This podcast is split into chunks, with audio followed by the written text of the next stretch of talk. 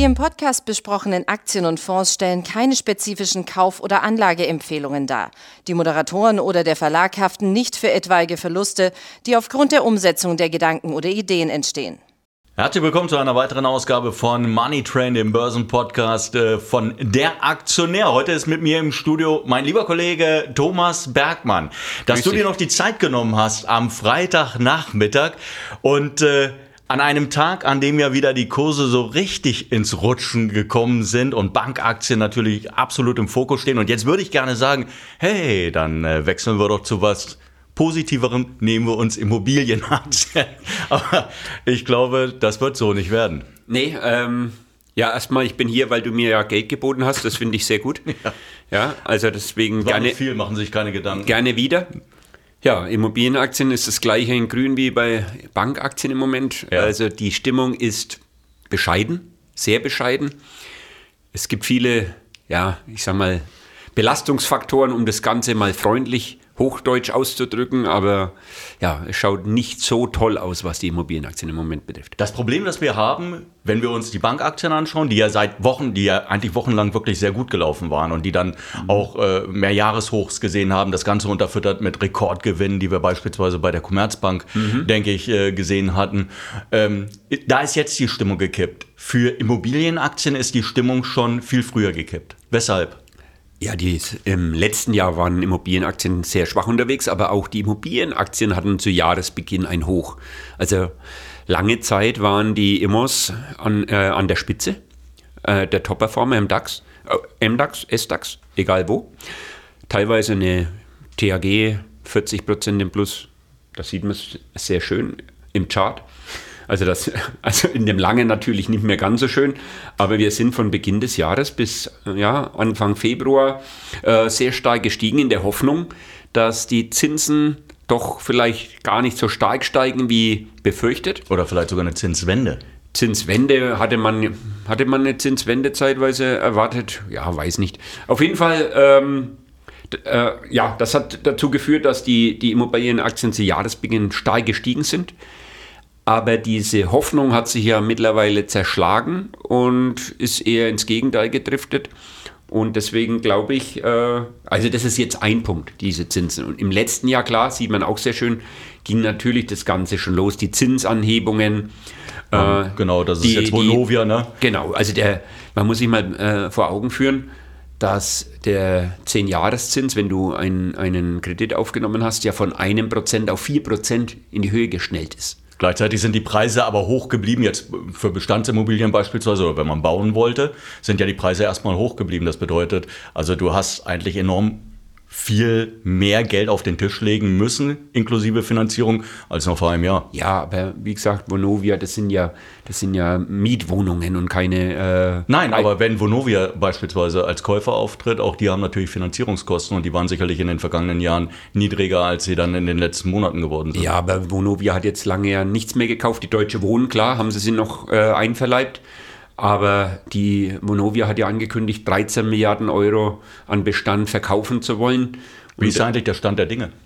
Also die haben jetzt kaum was verkauft. Aber Sie hatten doch gesagt, das Interesse an diesem Portfolio sei, sei sehr gut gewesen und sehr hoch gewesen. Da weißt du mehr als ich, aber ähm, Nee, also die große Verkäufe gab es auf jeden Fall nicht. Ist natürlich auch in dem Markt jetzt ganz schwierig, wenn du, wenn du herkommst und sagst, du willst äh, Immobilien für 13 Milliarden, da schreien natürlich alle hier, ja, ich kaufe, ich kaufe, ich kaufe. Äh, nee, also Vonovia hat im Moment nicht nur das Problem der hohen Verschuldung, ja, das ist mal das eine, die Zinskosten steigen, ist klar, weil die müssen jedes Jahr 5 Milliarden Euro ungefähr oder 4,5 Milliarden refinanzieren. Und das heißt, da ist noch nicht mal ein Zehntel jetzt mit dem neuen Zins quasi versehen. Das kommt jetzt noch. Äh, dann die Immobilienwerte werden natürlich gesenkt, also es gibt hohe Abschreibungen auf die Immobilienwerte. 2021 hatten sie ihren Bestand um 7 Milliarden Euro hochgeschrieben. 22 um 1,2 Milliarden abgeschrieben. Das ist der nächste Punkt. Das macht natürlich auch Refinanzierungen wieder schwieriger. Wenn du einen höheren Verschuldungsgrad hast, dann kommen die sogenannten Covenants äh, ins Spiel. Also es ist im Moment nicht einfach und man muss einfach sagen, die Immobilienaktien verdienen im Moment kein Geld. Also der, der echte Unternehmensgewinn, der freie Cashflow ist bei allen negativ und deswegen, also oder bei fast allen negativ. Also von daher ist es ganz schwierig für die. Das Problem Inflation haben wir noch gar nicht angesprochen. Ähm, natürlich muss das auch alles instand gehalten werden. Ja, wenn Sie die Vermieter sind, sind Sie letztendlich dafür zuständig, dass auch die, die äh, Wohneinheiten in Schuss bleiben, weil die Mieter natürlich auch Rechte haben. Und ähm, das wird sicherlich bei der Kostenseite noch deutlich durchschlagen. Äh, hat sich der Konzern irgendwie geäußert? Weil ich meine, die, sie haben ja nicht eben immer nur Subunternehmer, die da zugreifen, sondern auch einen eigenen Bestand, äh, auf den sie hier vielleicht zurückgreifen können, damit die steigenden Kosten abgefedert werden können? Ja, ja, Vonovia hat ja eine eigene äh, Handwerkergesellschaft ja. um mit ihrem Bestand, aber trotzdem klar. Aber auch hier die Ausgaben für Modernisierung und Instandhaltung sind auf ein Minimum heruntergefahren worden. Neubau war ja auch so ein Thema bei Vonovia. Gar nicht mehr, lohnt sich nicht mehr. Auch so ein Wachstumsfaktor gewesen bei Vonovia. Also da macht sich natürlich die Inflation und natürlich auch das hohe Zinsniveau äh, bemerkbar. Also da, wie gesagt, im Moment kommt es aus allen Seiten, von allen Seiten knüppeldick. Normalerweise sagt man ja, wenn man dir jetzt zuhört, denkt man, um Gottes Willen, da sollte man äh, besser einen ganz großen Bogen drumherum machen. Aber wenn du dir die großen Investoren anschaust, dann ist ja eigentlich immer die einhellige Meinung gewesen, Aktien kaufst du am besten dann, wenn die keiner mehr haben will. Ähm, glaubst du, dass hier schon wirklich die Nacht so dunkel ist, dass man äh, mal reingreifen sollte? Oder sagst du, nee, das, ist, da, das wird noch weiter runtergehen und da gibt es sicherlich noch interessantere und äh, bessere Gelegenheiten? Leider haben wir nicht diese Kugel, die uns die Zukunft vorhersagt. Aber wenn ich mir jetzt mal anschaue, also was mir noch fehlt, ist so der, der finale Ausverkauf. Also klar, wenn man sich den Kurs hier anschaut, das ist schon dramatisch. Aber ähm, es ist noch nicht die, die Panik, wo man ein, an einem Tag so 20, 25 Prozent. Das Problem wird wirklich die, äh, äh, sein oder die, die, die Refinanzierungen, wie, die, wie das äh, ausschaut die nächsten Quartale, ob das alles so geräuschlos über die Bühne geht. Ähm, man hat ja jetzt die, äh, die Dividende auch gesenkt, halbiert. Das war ja von, von uns so erwartet worden. Der nächste Der, Nackenschlag. Ja, also ich hatte gesagt äh, im Vorfeld der Zahlen, Vonovia wird sie nicht komplett streichen, wie eine LEG oder eine TAG. Die haben ja komplett gesagt, wir streichen die Dividende. Bei Vonovia, da habe ich, mir, hab ich mir vorstellen können, als Branchenprimus musst du ein Zeichen setzen, musst du nochmal ein Symbol äh, setzen und quasi noch ein, zumindest einen Teil äh, der, der Vorjahresdividende ausschütten. Das waren dann oder sind 85 Cent. Letztes Jahr waren es 1,66. Aber für diese Dividendenausschüttung, die war eigentlich, um mal das beim Deutschen zu nennen, ein völliger Quatschblödsinn. Ja, man hat Liquiditätsprobleme, man muss investieren, man muss äh, refinanzieren und dann schüttet man noch eine Dividende aus. Also das ist eigentlich völliger Quatsch. Möglicherweise Morgan Stanley sagt, brauchen sie vielleicht eine Kapitalerhöhung, weil einfach das Geld fehlt, um eben die notwendigen Sachen zu, zu managen.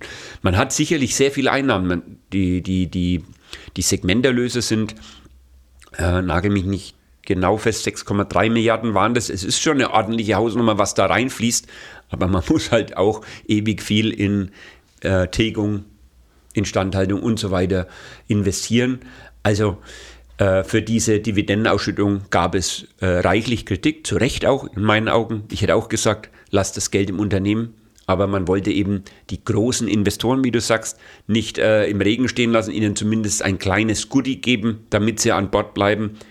Aber wenn die Entwicklung jetzt nicht sich dramatisch verändert, in dem Sinne, dass die Zinsen genauso schnell fallen, wie sie gestiegen sind, das sehe ich aber im Moment nicht. Wenn ich die Inflation äh, in Europa sehe, kann ich mir nicht vorstellen, dass die Zinsen jetzt so schnell wieder gesenkt werden. Eher gibt es ja noch ein oder zwei Zinserhöhungen. Dann wird es also für 2022, äh, für 2023 keine Dividende geben. Also das glaube ich nicht. Aber Du hast jetzt die ganzen Belastungsfaktoren aufge, aufgezählt und es gibt ja einige. Ja, du sagst ja, aus Einrichtungen kommen da momentan die Knüppel geflogen. Mhm. Ähm, aber das ist doch bekannt Normalerweise sagst du doch an der Börse, naja, da, das ist doch bekannt. Es ist bekannt, sie haben äh, höhere Finanzierungskosten. Es ist bekannt, Sie kämpfen mit der Inflation, es ist bekannt. Ähm, jetzt vielleicht das mit der Dividende, ja, könnte vielleicht noch so eine Wildcard sein, aber eigentlich sollten doch die großen Belastungen im Kurs dann auch schon eskompiert sein, wie man es immer so schön sagt. Ja, der Markt weiß es, der Markt hat es eingearbeitet, wir sehen ja den Kurs, ist noch nicht vorbei. Ich glaube, dass äh, immer noch viele die Gefahr sehen, dass eine Refinanzierung platzt und dann kann es mal ganz schnell ganz eng werden. Also da reden wir wirklich vom, vom Worst Case, aber ich habe mich mit einem Fondsmanager unterhalten, der sagt, das ist ja jetzt nicht das erste Mal. Wir hatten 2007, 2008 auch das Problem bei den Immobilienaktien, war alles super und dann sind die ersten umgefallen. Ich sage jetzt nicht, dass eine Vonovia umfällt. Um Gottes Willen. Ja. Nein. Aber ähm, die Gefahr, dass das nochmal ein richtiger Haircut kommt, also will ich jetzt auch mal nicht ausschließen, dass da noch richtig Druck auf den Kessel kommt. Aber es zeichnen sich doch viele Dinge mittlerweile ab. Die Baubranche, die sagt, ähm, wir sehen da was Riesiges auf uns zukommen, nämlich überhaupt gar keine Aufträge mehr. Ähm, jetzt haben wir die ähm, ähm Wohnungs-, also die, letztendlich die, die Wohnungspreise, die Gebäudepreise, die deutlich gesunken sind. Also so ein bisschen Druck geht doch raus und der, der geht dann auch von der Inflationsseite weg. Vielleicht glaubst du, dass die EZB unter dem Eindruck dieser Finanz, es ist ja noch keine Finanzkrise, aber unter dieser, doch dem, dem Stimmungstief, das wir gerade sehen im, in, äh, im Finanzsektor, dass sie nicht vielleicht eher geneigt sind zu sagen, okay, komm, lass erstmal die Inflation beiseite, jetzt gehen wir erstmal mit den, mit den äh, Zinsen zurück? Also ich glaube nicht, dass die jetzt. Du, du, denkst also, die werden letztendlich wie die amerikanische Notenbank, werden ganz stringent ihren, ihren Kurs fortsetzen? Ja, vielleicht nicht ganz stringent, aber ähm, ich glaube jetzt nicht, dass sie äh, im, bei der nächsten äh, Entscheidung die Zinsen senken werden. Das vielleicht nicht, vielleicht eine Pause. Aber wenn man ursprünglich von 50 Basispunkten ausgegangen ist, vielleicht nur 25 oder wie gesagt eine Pause, aber ich glaube jetzt nicht, dass die EZB bei sieben. In Frankreich waren die letzten Daten, die ich ge, äh, gesehen habe, das waren sieben Prozent. Bei sieben Prozent wird noch kein Zins gesenkt. Das machen sie nicht. Das glaube ich nicht. Ich bin kein Prophet, klar, aber das kann ich mir beim besten Willen nicht vorstellen. Und deswegen glaube ich auch, dass die Zinsen nicht so schnell zurückgehen werden. Was das Thema, du hast die, die Immobilienpreise angesprochen ja, du, du sprichst äh, immer von, von, von Wohnungen äh, oder von Häusern. Wir haben hier Mietwohnungen. Die Mietwohnungen, das Problem dieser großen Konzerne. Erstens ist der politische Druck da, nicht die, die Mieten so zu erhöhen, wie es eigentlich notwendig ist. Ja, also die sagen ja selber, sie müssten beim Neubau Quadratmeterpreise von 20 Euro plus X. Aber wer kann sich denn 20 Euro plus X leisten bei einem Durchschnittsmiete bei Vonovia von knapp 7 Euro? Also, das geht nicht. Ja, also da ist immer, dann hast du in, in Berlin hast du Mietendeckel. Also von daher, die können nicht so die, die, die Mieten erhöhen, wie sie wollen. Ist ja auch in Ordnung. Ja, es soll bezahlbaren äh, Wohnraum geben. Es wird auch weiterhin ein, eine hohe Nachfrage nach dem Objekt äh, Mieten, Mietwohnung geben. Also von daher mache ich mir keine Sorgen, dass die Mieten oder was fallen. Die werden nicht fallen. Das auf keinen Fall. Aber sie steigen halt auch nicht so stark, wie es für das Unternehmen äh, vielleicht gesund ist. Und man hat einen alten Bestand. Es ist ja nicht alles neu bei Vonovia und da muss man immer wieder investieren. Und von, wir haben noch gar nicht davon gesprochen, energetische Sanierung. Das kommt ja auch auf das Unternehmen zu. Man will klimaneutral 245, 250 werden. Das sind, das sind zig Milliarden notwendig, die da investiert werden müssen. Und das kann auch Vonovia gar nicht alleine stemmen. Da braucht es auch die Unterstützung der, der Politik. Ja, vor allen Dingen müsste ja das Geld wieder irgendwo herkommen. Und wenn saniert wird, es muss ja umgelegt werden. Also, wo willst du es denn herholen? Von deinen Mietern?